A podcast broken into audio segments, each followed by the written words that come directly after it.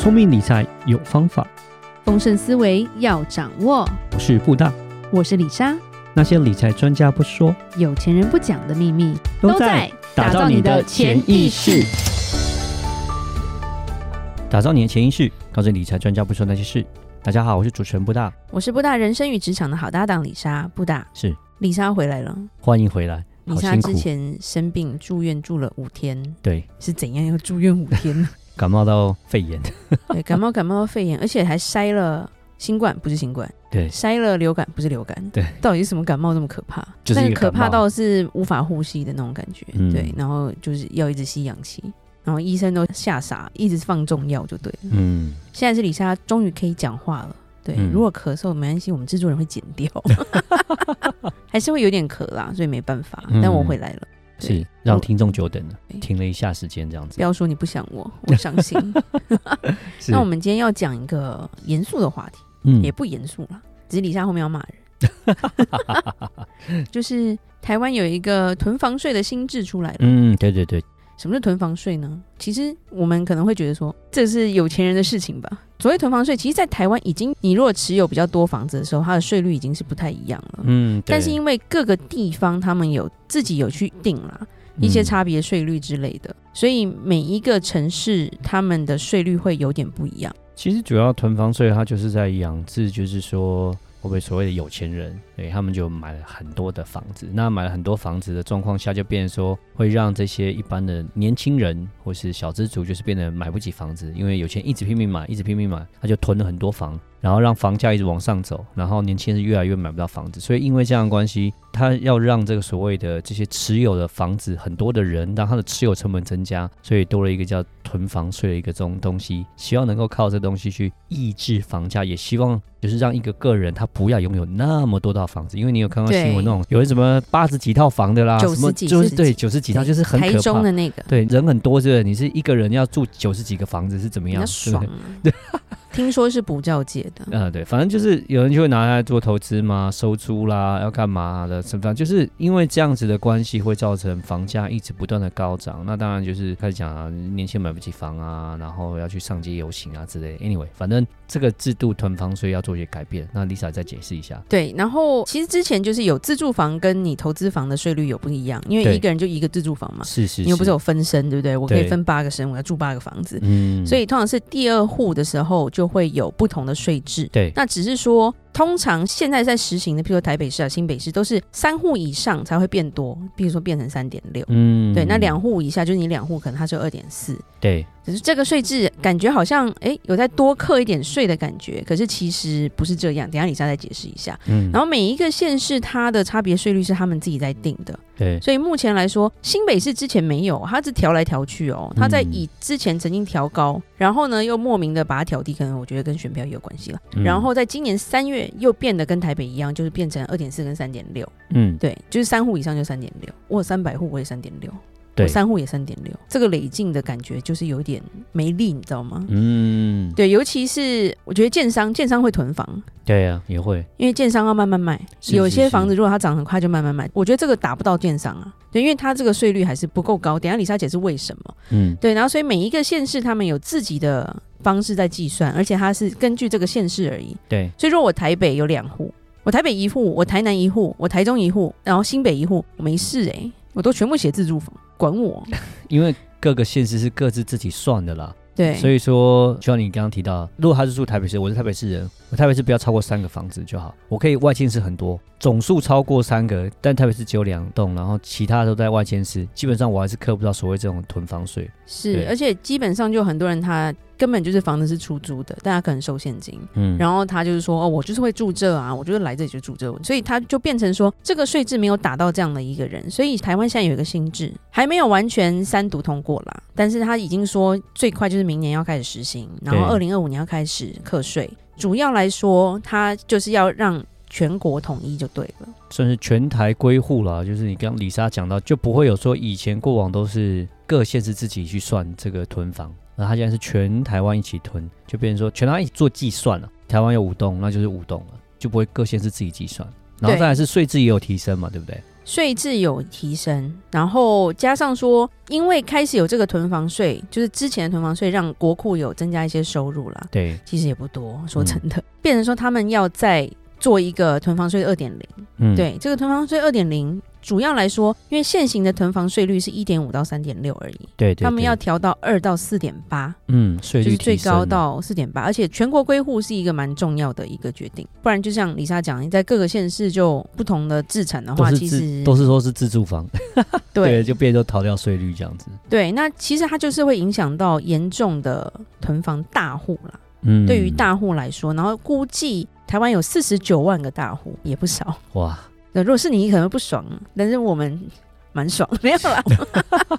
就是让社会更加的公平一点啊，可以这样讲了。对啊，对，因为原本的县市归户，就像李莎讲的，你房屋数量在各县市不超过三栋的话，其实你是自有住宅的税率。嗯嗯嗯，对，那如果全国归户变成说你也只有三户有自由的用自用宅，你基本上就会多出很多可能要被扣税的。嗯。其他就是都要多付税了嘛。对，尤其是北部一些比较有钱，他们。这几年很流行什么？去台东买，去高雄买，去嘉义买去台南买嘛，把人家南部人跟中部人的房价炒得跟什么鬼一样高，没错，对不对？那这个就可能有一点点抑制的效果。我们高雄朋友就会直接讲说：“靠，那房子那么贵啊！” 对，都是你们北部人害的。对，都北部人下来嘛，因为北部人觉得很便宜。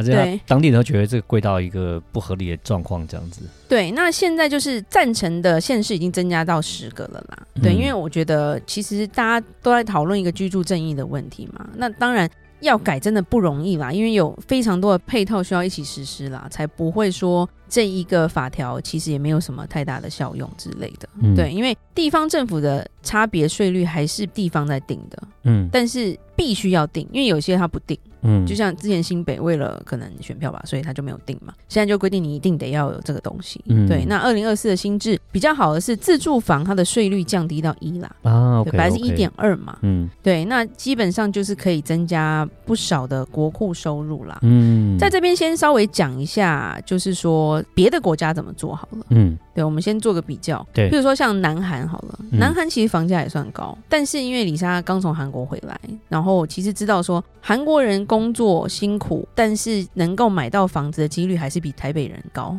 是，对，台北人比较辛苦一点。然后，而且它的囤房税基本上三栋房产以上，它是调高到六趴，不太一样。对，很多哎、欸。对，然后。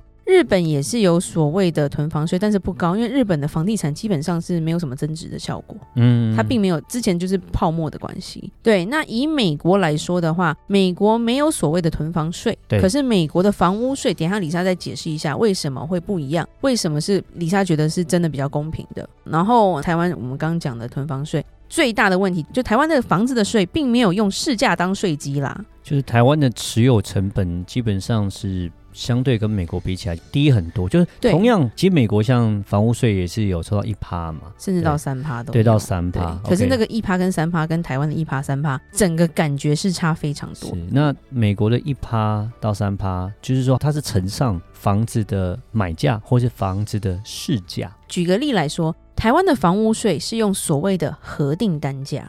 这个核定单价里莎一整个就是黑人问号。如果是核定单价，我能用这个钱买到房子的话，其实台湾就没有房地产的问题了耶。就譬如说，我们在做这一集之前，我们就调查一些就大家的房屋税的税单嘛，嗯、对，就拿出来看一下，这个一点二到底是克什么的？一点二，对。那我们看到市值现在是五千万的房子，甚至是当初买的时候可能买了四千五百万好了，嗯，它的核定单价居然只有三百四十万。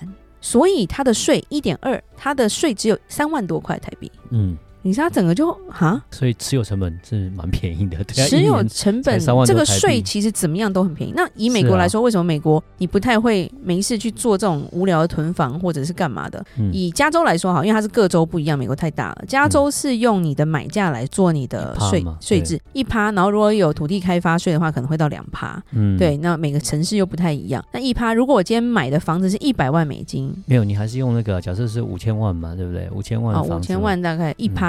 我要付五十万，五十万的税，对，三万块跟五十万的税，对，所以算起来就知道说，美国持有成本同样的房子的价钱的话是这样的高是要五十万，但是台湾只要三万多，这就是持有成本才是非常的低，所以才会造成说，那我就持有多一点房子也没关系 doesn't matter，对。不对？对，因为在美国，你炒房这些东西，你必须真的要很有钱，因为你要付很多的，然后你要确定我真的租得出去哦，我不能空房。啊。对啊，你一旦都租不出去，你那个房屋税五十万很可怕，就是压死你了。德州来说的话，因为这这几个州都是华人比较多，德州房子可能便宜一点，但是它是跟着市价走。对，所以如果今天房子涨价了，你必须要付现在就是市价的税，而且德州的税是二到三趴，更高。那如果在开发区的话，就是新开发有一个新开发税，要可能到四趴。嗯，所以举例，如果你真的买了一个五千万，在德州应该是豪宅中的豪宅，嗯。这个三趴怎么算？我崩溃了耶！要一百五十万，对，就是一百五十万的税。嗯，你可以想象，如果假设在台湾，你买一个五千万的房子，你要付一百五十万的房屋税，你买吗？就是你要自住还是会买？可是你会买很多栋吗？不会，是不是？你会买很多栋？我觉得五十万就没有人想买了。是啊，税金搞不好，你看一百五十万的税金就会很有效去抑制你，去不断的去买房啊。我觉得，对，因为持有成本的高嘛。对，因为其实我们都知道，这个价钱的房子。你一般的上班族要存到这样的钱，真的很辛苦。嗯，那变成就是肥到了谁？肥到了一些有钱人，想要炒房的人、囤房的人。嗯、因为对他来说，这个税没有到很多啊。嗯，而且讲一句话，你从一点多变成三好了，我付三万变成付九万，嗯，我租金涨一涨就好了。对，死掉的还是租客啊，嗯、我觉得是。对，其实这个东西并不是一个很大的赢面啦，就是说这个政策其实如果它没有在根本中去做一些改变或修正的话，台湾的房价就是没有办法下去的。而且还是会越来越高，而且这个负担是很大的。嗯、对，这个核定单价成本实在太低了啦。对，对，那因为台湾房价跟所得比本来就是非常非常的不搭、啊。对，譬如说台北市一般的人民不吃不喝十四年，你才能买得起一个房子。不吃不喝，对，那你基本上就是一辈子。